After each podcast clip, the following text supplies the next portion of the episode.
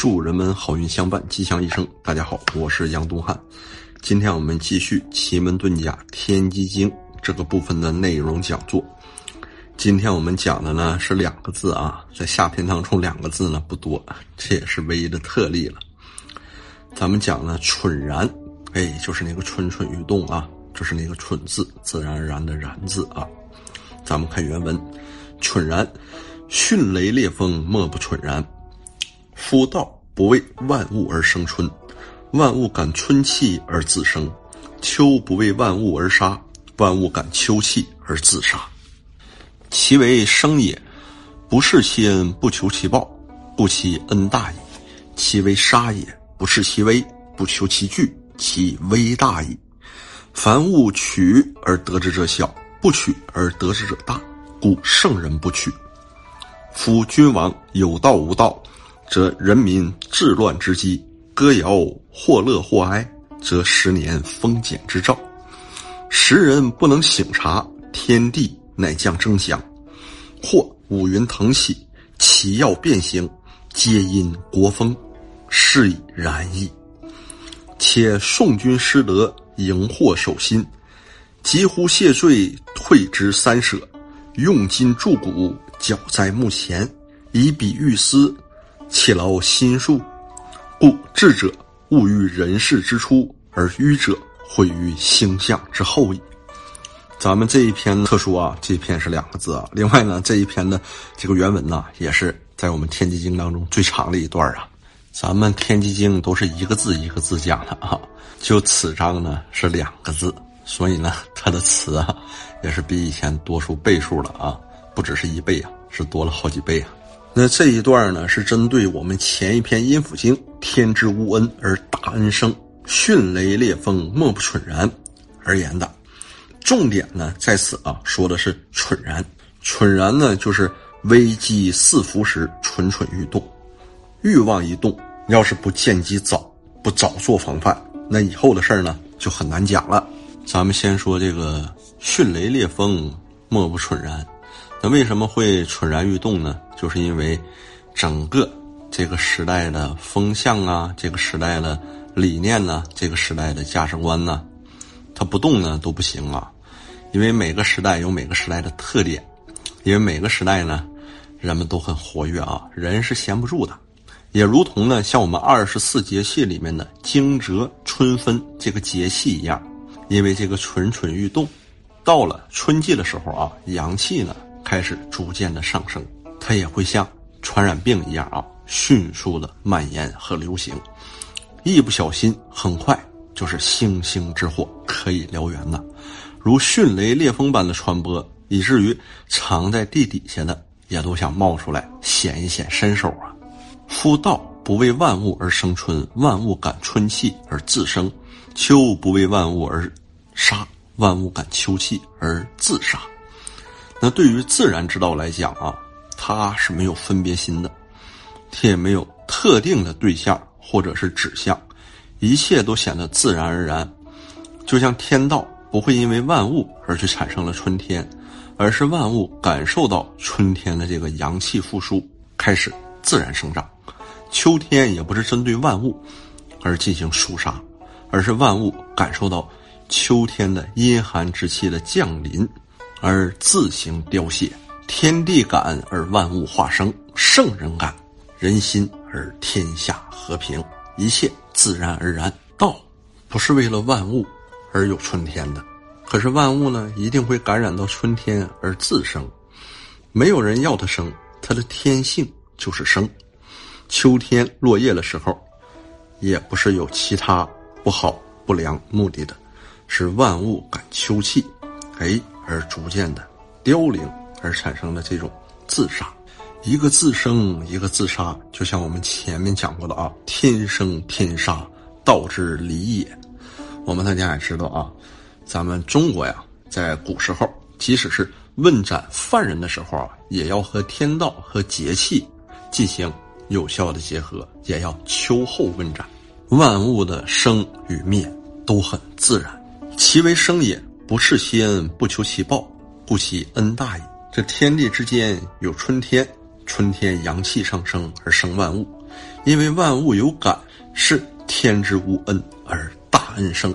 它不一定是故意的，但是呢，它影响着一切，所以天地生了万物，也不觉得他对万物有什么恩，他也不求万物对他有什么样的回报。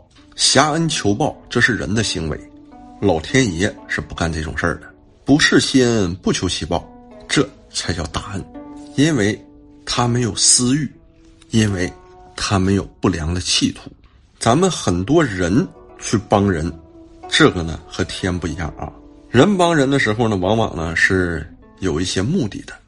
有些人呢是点滴之恩，希望若干年后他帮助的对象会对他呢有所报答。这个呢和天道就不在一个层次上。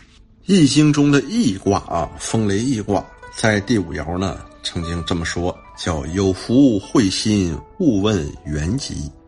有福会我德，这个呢，就是告诉我们要照顾老百姓，让百姓呢享受真正的实惠，不要掺杂私欲，也不用动不动的呢就去卜卦呀，就去问天呐，也没有什么好问的。这样做一定好，有福会心，不考虑回报，也不必人家感恩，结果是勿问。原籍，最后发现受贿的人都拥戴自己，从而形成一个互信、互惠、互爱的社会。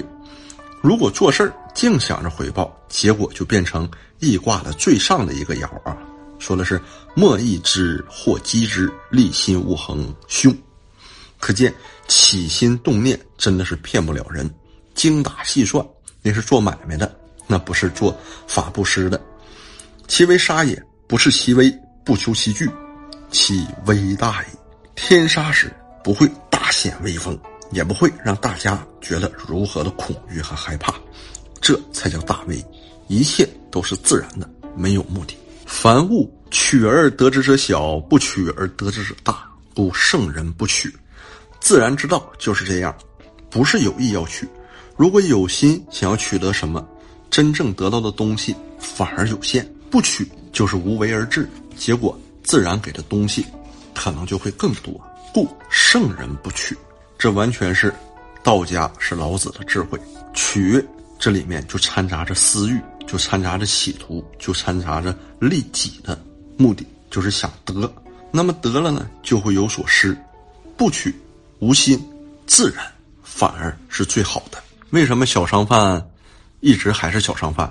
我也见过啊，因为我本人呢在我们家附近。逛市场的时候呢，也能看到很多，哎，就是老面孔啊。多少年以来，就是这些还是啊做小商贩的。那做小商贩呢，就是你不管取什么，他马上呢要求得到回报，永远和你是现钱交易、现金交易、一把一卡式的交易啊。这种呢，反而他的境界常年一直停留在这个小商贩的阶段，没有突破这个格局，没有打破这个界限。夫君王有道无道。则人民治乱之机，歌谣或乐或哀，则十年丰俭之兆。当国君的有道无道，有没有这种智慧，是人民安定和动荡之机。民歌或乐或哀，是年成丰收与欠收的征兆。所以，掌握权力资源的人，一旦不正，就会影响人与人、人与天地鬼神的平衡，马上就会有灾星。君王有道还是无道？老百姓是治是乱的，机就基于此处。领导人真的是至关重要，他的起心动念关系着天下苍生。歌谣或乐或哀，这是中国历史上的一个特色。通常到了革故鼎新、改朝换代的时候，有些童谣就会显现在那个时期，就会显现那个时代的气韵。这在汉朝呢，叫做谶纬啊。我们也知道谶语呀、谶纬之术啊，像庙里面的这种签儿，签儿上写的那个签儿诗、签儿语一样，听起来好像有天机，但天机绝对不会通过大人给他讲出来，一定呢是通过小孩子们显现出来，因为小孩子们自然他感应到了，童谣就莫名其妙的跑出来了，再加上一些别有用心的政客。利用歌谣就能煽动人心，《诗经》中的国风就体现民众的心声。或乐兴旺的时候，必有真相；祸哀，灭亡的时候必有妖孽。我们以前也讲过啊，像东汉黄巾起义的时候，他有个口号，就是“苍天已死，黄天当立”。歌谣所揭示的改朝换代，不要小看那个，都叫做基。像我们也知道啊，这个“楚随三户，亡秦必楚”，还有“亡秦者胡也”啊，这都是。通常呢，那些苟延残喘的末代王朝，一定不敢面对真相，反而要很真诚的老百姓，最好是小娃娃们，突然哼起这种惊魂动魄的歌谣，因为他们保持了纯真，有什么就反映出什么。孔子说：“诗可以兴，可以观，可以群，可以怨。”《诗经》本来就是歌谣体，三百篇里面不知有多少的怨。《诗经》的收录工作是周朝政府的一项必备工作啊，它也是有意收集民情、了解社会风气。但是春秋时期呢，这种做法已经不受重视，所以孔子就做《春秋》，为民好舍，来警告当政者。这就是孟子所说的“失亡而后春秋作”，歌谣或乐或哀，这十年丰俭之兆会影响那一年的。劳作生产，这种歌谣就像《易经》的预测是一样的。时人不能省察，天地乃降争祥；或五云腾起，其要变形，皆因国风，是以然矣。这一般人不能反省觉察，因为他们不是追逐名，就是追逐利。事与身，天机就浅，怎么能够省察呢？像现在的很多上层的精英们啊，还有我们这个。主流的这些意见领袖们啊，大家呢都是太忙了，不管是忙着争利呀，还是忙着夺权呢，还是忙着出名啊啊，那哪有时间看书思考反省自己的行为呢？所以呢，每一个人的面目都变得狰狞了，人呢变得现实了，人们在现实的物欲世界里啊，逐步的丧失了自己的灵性啊，这真是太可怕了。虽时人不能省察，老天爷。他老人家呢，可是着急了。他虽然呢是无心自然，但是还希望人世间不要那么惨。可是，一般人老是不醒悟，所以天地乃降征祥。天地所降的征祥不一定是好的，有时呢可能也是灾异，目的就是让你赶快改，改还有机会；要是不改，下面还有更重要的打击，或五云腾起。五云腾起，这个呢也很简单啊，像我们中国讲这个金木水火土五行，或者呢讲五运六气。五云腾起呢，就是五行啊，这五种色彩啊都会，哎，齐聚于天上，齐聚于云上啊。像人生气的时候呢，还会有句话啊，叫怎么说呢？叫七窍生烟呢啊，一样就跟那个火车打鸣啊，和人生气一样啊。这是五行呢都腾起来了。那七曜变形呢？七曜是中国古代。对于我们的太阳、月亮，还有金木水火土五大行星的总称，其要变形，不就是我们前面所讲的那种天发杀机、一星一数吗？原来的运行轨道都变了，然后皆因国风，是以然矣。这是因为国家的风气就是这个样子，感应了，多变了。像《易经》临卦所讲的。八月之凶，就是这么回事儿啊。春秋论灾异也是这样，就像我们以前讲过的这种天人感应，这绝对不是迷信。像《诗经》的十五国风，每一个民间的歌谣都包含着很重要的天机。那下面呢，我们就要讲春秋时代的历史事件了，因为我们本篇呢说过，且宋军失德，荧惑守心，急呼谢罪。退之三舍。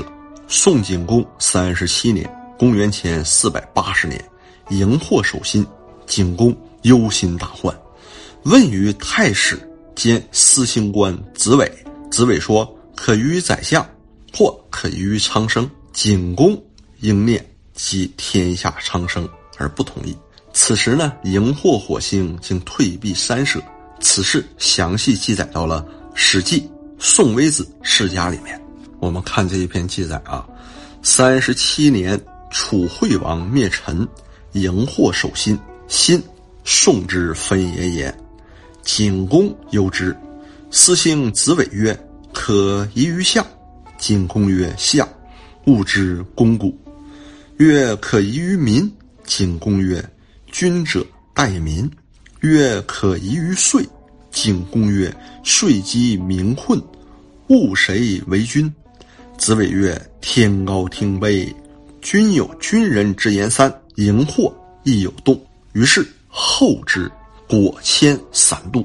在奇门遁甲里呢，这个太白金星和荧惑火星啊，是一组重要的作用关系啊。一般呢，太白金星呢为贼格，代表贼和仇人；那荧惑火星呢为背格，为乱格啊，代表着这种忤逆和悖乱。荧惑守心呢，在这里啊，荧惑呢又名次星、伐星、执法，它呢在我们中国古的时候啊，就是把它视为火之精、次第之子、方伯之相。主岁成败，司中妖孽，主天子之礼，还主死伤，主忧患。但总的来说呢，在古人眼里，火星呢近于妖星，司天下人臣之过，主旱灾、饥饿、兵乱、死伤、妖孽等。火星在五常，因为我们还讲过五常啊，由仁义礼智信组成的。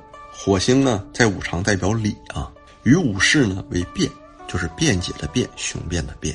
心。指的是中国传统天文学当中的二十八宿之中的心宿，心宿呢有三颗星，据说分别代表了皇帝、皇子和皇室中重要的成员。